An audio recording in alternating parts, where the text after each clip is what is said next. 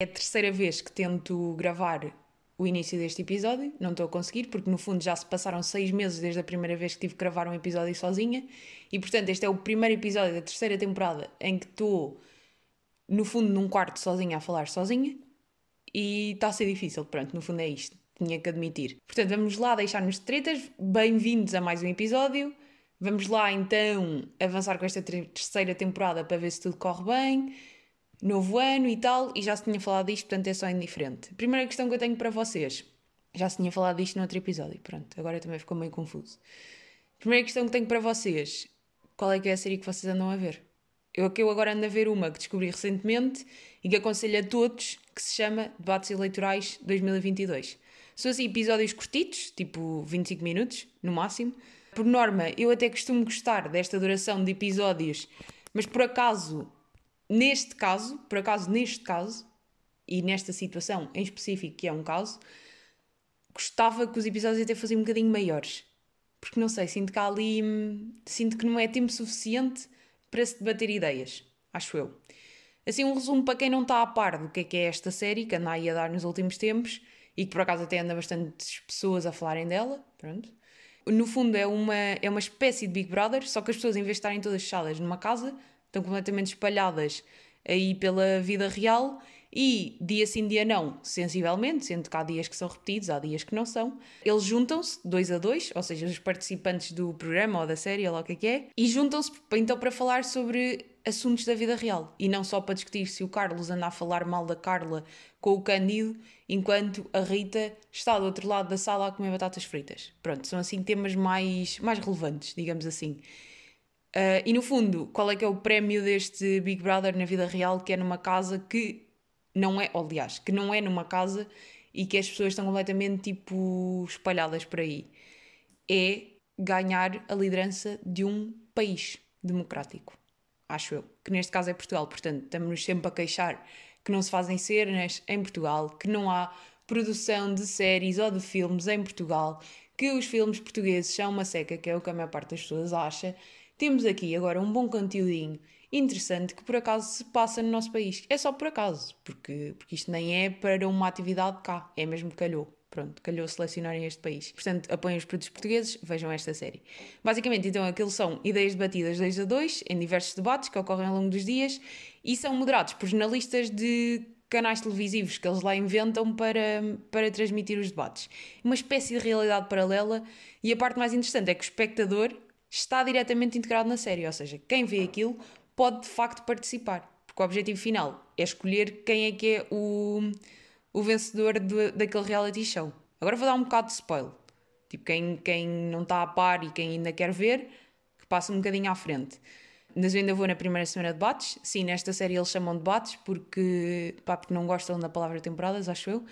E preferiram então mudar o nome. E o meu episódio favorito, tenho já de eleger, foi BE contra Iniciativa Liberal, em que de facto, nesse episódio, houve uma discussão de ideias, os líderes não se atacaram pessoalmente, conseguiram fazer compreender o que é que cada um defende e, no fundo, tiveram uma atitude refrescante no meio de tantos outros debates que são um conjunto de ataques pessoais misturados com dizer coisas que as pessoas querem ouvir, misturado com dizer que o outro em 2014 apoiou não sei quem que vai. Portanto, depois há também aqueles episódios uh, de famílias políticas muito próximas, não é? Que têm interesse de uma eventual coligação. E, portanto, o que é interessante nesses debates é observar aquelas entrelinhas que eles têm, porque, no fundo, aquilo é só um momento para assegurar essa possível coligação no futuro e não discutir bem ideias, que é para não lixar os planos, que é para não se perceber bem quais é são as diferenças. Há um candidato em específico que vê-se mesmo que foi escolhido só para chocar, é aquele elemento de Big Brother espalhafatoso que está lá só para. Só, pá, só para, para levar um bocadinho de distúrbio na casa, não é? Que também é preciso, só que neste caso não é na casa, é na vida real. E a tática dele é dizer coisas completamente fora, em que tem ali duas ou três selecionadas para lançarem todos os debates. Ou seja, vai repetindo sempre a mesma frase, que é para chocar o máximo possível e para ter a certeza que toda a gente ouve aquilo. Pá, e o gajo foi bem selecionado, atenção, está completamente a fazer bem o seu papel. Há outros também muito particular, que é o que gosta de apaziguar as águas, no fundo. E aliás, acho que o apelido dele até, até tem alguma coisa a ver com, com elemento aquático qualquer. Eu é que agora não estou a ver bem.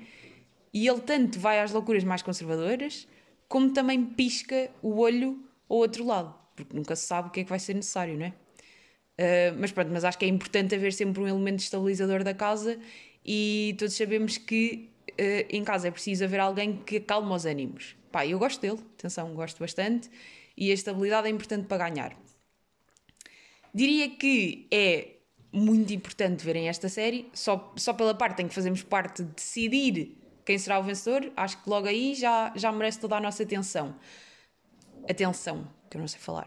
E, mas tenham só em consideração que é diferente do Big Brother, ou seja, aquilo não é ligar para lá por números telefónicos ao domingo à noite, é, na verdade, temos que nos dirigir a um sítio que eles criaram para, para, para se lá ir deixar o voto, acho que é dia 30 de, de janeiro. Uh, tem que levar o CC, não se esqueçam, tipo, que eles têm lá que identificar quem é que são as pessoas. Um, mas pronto, mas vejam, escolham qual é que acham que é o melhor eh, líder aí para o, para o Portugalzito e, e pronto, pá, e não se esqueçam, porque eu acho que esta série tem de facto assim uma, uma importância a mudar o panorama do país. Pá, se nos juntarmos todos a ver esta série, acho que pode ser importante. Acho que ficamos por aqui a falar desta série, recomendo, vejam, e a vida também é isso. Passando aqui ao próximo tema que eu tinha para falar convosco hoje, é. Não sei se lembram de como é que este pequeno episódio. Pequeno episódio, não. Não sei se se lembram como é que este pequeno podcast começou. Tudo surgiu de uma grande viagem em 2019 que eu fiz sozinha, onde gravava áudios sempre que precisava de falar com alguém sobre alguma coisa, tipo partilhar, eh, ai que bonito que é este monumento, que alimento tão gostoso, que restaurante tão bonito. E então fazia áudios na rua para, para falar. Pronto, no fundo, como se estivesse a falar a alguém, porque também uma pessoa gosta de viajar sozinho, mas também às vezes dá vontade de partilhar experiências, né? E também não se vai estar sempre a ligar àqueles que não estão na viagem. Portanto, achei já que o podcast tinha começado com uma dessas experiências solitárias, solitárias não no mau sentido da palavra, solitária no sentido em que se vai sozinho e que pode ser muito divertido, já sabem que eu sou a favor desta ideia, decidi, antes da terceira temporada, meter-me aí mais numa dessas brincadeiras de ir sozinha a sítios. Só que desta vez, desta vez foi ir eh, ao cinema sozinha e não envolveu andar de avião e de falar outra língua e não sei o quê. Pronto, foi uma cena mais simples. Então o que é que eu fiz? Comprei os bilhetes online, não é? Porque ninguém já tem saco para ir, ao... para ir comprar lá, no fundo buscar, fui buscar como pipocas que tinha comprado, by the way. Se tiverem nós, já sabem que dá aquele desconto, não é? E por acaso o desconto também dá se forem sozinhos. O desconto, em vez de ser metade do bilhete, é tem as pipocas de borla, que eu aprecio bastante, porque sou uma ávida consumidora de hum, pipocas da nós. Porque de facto são boas e são provavelmente as melhores pipocas do mercado. Lá vou eu toda confiante, peço as pipocas, o senhor pede-me o certificado digital, que eles agora são dois gajos para entrar, que é o certificado digital e é o dos bilhetes, e lá vou eu com as minhas pipocas a tentar tirar o telemóvel toda desastrada, não é? Porque é sempre um desastre, porque as pipocas vêm sempre com um bocadinho a mais, pá, os gajos servem aquilo bem, mas aquilo vem sempre com um bocadinho a mais do que aquilo que o pacote consegue levar. Então, há sempre forma ali de cair uma para o chão, estou a tirar o telemóvel para a mão, estou a tentar que as pipocas não caiam, o senhor está a olhar para mim e está a ver que estou nervosa e fica logo ali meio caos. Mas pronto, lá consigo ultrapassar isto, abro o telemóvel, consigo dar o certificado digital, depois de a app do SNS demorar cerca de 38 segundos a abrir, que é mais do que é necessário para quando estamos em momentos assim, e aqueles 38 segundos podem se tornar bastante desconfortáveis enquanto estamos ali naquele silêncio, passo e vou ao, ao segundo senhor, que é para de facto mostrar os bilhetes do cinema. Agora aquilo é naquelas máquinas, né? Como estão a par, passo o bilhete, que era só um, não é? Porque estou sozinha, e o senhor não diz nada. E eu pergunto, uh, então posso ir para a sala? Não, neste estou, né? Estou completamente normal. Agora aqui estou em. Estou a reproduzir mal no fundo. E ele, ah, é só um. E neste momento, é neste momento, pá, é neste momento que me cai a confiança toda. Isso assim, um som grande a arrebentar e era mesmo a minha autoconfiança que tinha ido toda pelo cano abaixo. Pá, fingi que estava normal e que aquela pergunta não me tinha afetado nada, mas comece logo a inventar uma história na minha cabeça daquilo que poderá, do que poderá ter acontecido e me poderá ter levado àquele momento. Como se fosse ele a pensar, estão a perceber? Por exemplo, podia ter combinado ir com uma amiga, comprámos os bilhetes e um dia antes de, do cinema essa pessoa fica com Covid e já não pode ir. Posso estar à espera de uma pessoa que foi à casa de banho e então eu vou entrando com as pipocas para não ficar ali à espera no meio do no centro comercial. A pessoa está atrasada e ainda não chegou, então eu vou entrando já para coisa. Estão a perceber? Tentar justificar por que razão é que eu posso estar ali sozinha. Ou seja, tudo menos. Eu estava em casa, decidi querer ir ao, ao cinema sozinha e fui. Porque há este, este desconforto de fazer coisas sozinha, não é? E depois qual é que é o meu problema? O meu problema não é eu estar sozinha a fazer aquilo, é o que é que o senhor está a pensar de mim por eu estar sozinha a fazer aquilo. É fascinante, não é? É fascinante este medo clássico do que, do que é que os outros pensam. Pá, eu sempre sofri, sofri deste mal. Sempre foi uma coisa que me teve aqui presente na cabecinha. É que eu gosto de fazer coisas sozinha, mas depois não sei lidar com o que os outros pensam. Não é fascinante? Que o mais importante é aquilo que os outros estão a pensar e não aquilo que me apetece fazer. E sabe o que é que é pior? É o julgamento das pessoas da minha idade. Esse sim é aquele pensamento que eu ouço bem alto na minha cabeça. É aquele pensamento que grita através dos cabelos do, da outra pessoa de 24 anos. Pá, é difícil, é difícil lidar com isso. E depois, é que o Covid não ajuda nada com esta cena de ir sozinho ao cinema, porque é entrar sozinha na sala sentar numa cadeira que são dois lugares vazios para a esquerda, dois lugares vazios para a direita, um à frente, outro atrás. Só faltava aparecer uma foto e dizer esta menina está completamente sozinha no cinema. Não está à espera de ninguém, o namorado não está atrasado, a amiga não foi à casa de banho. Essa é uma pessoa triste que gosta de ver cinema sozinha. E eu nunca percebi bem que se as pessoas que dizem que não querem saber daquilo que os outros pensam, se lá no fundinho querem saber. Pá, eu acho que querem. Achei que há vários níveis de querer saber, não é? Assim, camadinhas. De 0 a 20, diria que há uns que se preocupam um nível 15 e outros que se preocupam um nível 1,5. Eu diria que eu sou um sólido 17. Já fui um sólido 20. Portanto, acho que já estamos aqui a, a melhorar na escala da vida. Há sempre espaço para novas melhorias. Há sempre espaço para descer na escala. E pronto, pá, esperemos que daqui a dois anos eu consiga chegar a um 16. Pronto. Acho que o objetivo final da vida é chegar a um 10. Porque também estar-se completamente a não querer saber que é que os outros pensam, também acho que é, é um nível em que já não somos humanos. Tipo, acho que isso não existe bem. Uma recomendação que eu tenho aqui para vocês na semana, que não é que eu não tenha quase este episódio todo falado só de uma recomendação daquela série excelente, é um, tomem banho de manhã. É a minha recomendação. Para o ano, para a semana, para o mês, para a vida. Eu sempre fui daquelas pessoas que defendia com todos os incisivos que tenho na boca que tomar banho ao final do dia era a melhor opção para a vida humana nem conseguia conceber a ideia de que ir dormir sem tomar banho antes parecia. porque parecia que a sujidade do dia da vida ficava entranhada na pele, então tinha que se tomar banho para aquilo sair e não entrar ainda mais durante o sono. Comecei então a tomar banho de manhã, por mero acaso. Pá, vá, não foi bem por mero acaso, foi porque no fundo tive que trocar os meus treinos da tarde do final do dia para amanhã, porque se encaixa melhor no, no meu horário. Pá, e tenho-vos a dizer que isto muda a vida de uma pessoa estou muito mais feliz, muito mais produtiva. Se custa de manhã levantar toda quentinha da cama e passar um frio a tomar banho, porque para tomar banho passa sempre frio, principalmente no inverno, né? porque aquele processo de despir meio que está a água a aquecer, depois toca-se com o pé na água que ainda estava fria e dá ali aquele arrepio na, na, na espinha dorsal.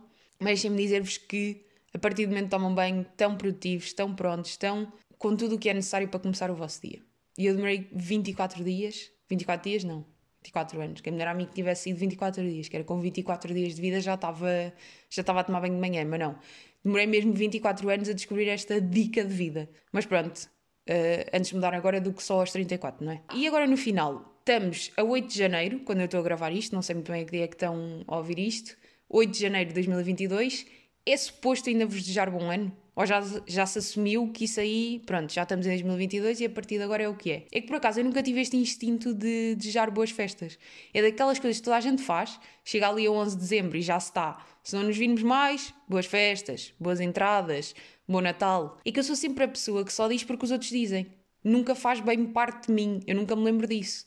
Estas épocas das festas invernais fazem-me sempre lembrar determinados instintos do ser humano que eu não tenho. É, sempre, sempre me fez lembrar isso. Não tenho aquele de parar nas passadeiras para deixar passar os peões.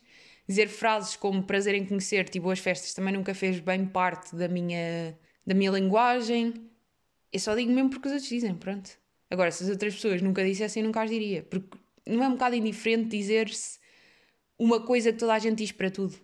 É que a partir do momento que toda a gente diz, é um bocado irrelevante. Já está. Por exemplo, eu não acredito que eu desejar boas festas a alguém faça alguma diferença. Ninguém vai ter menos interações desconfortáveis com os seus familiares no Natal, não é?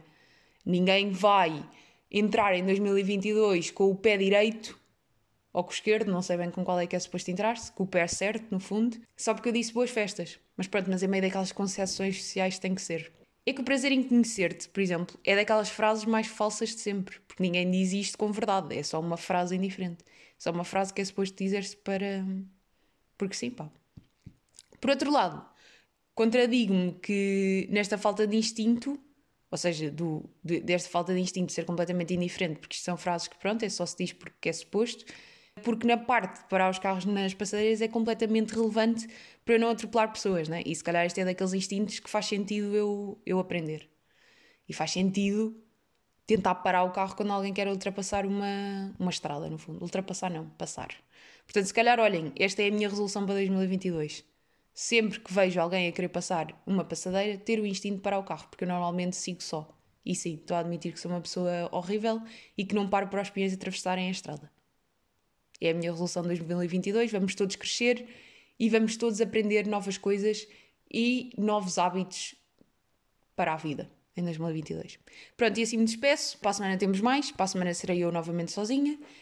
E, e pronto, é isso, pá. Não tenho nada para dizer. Pronto, até para a semana.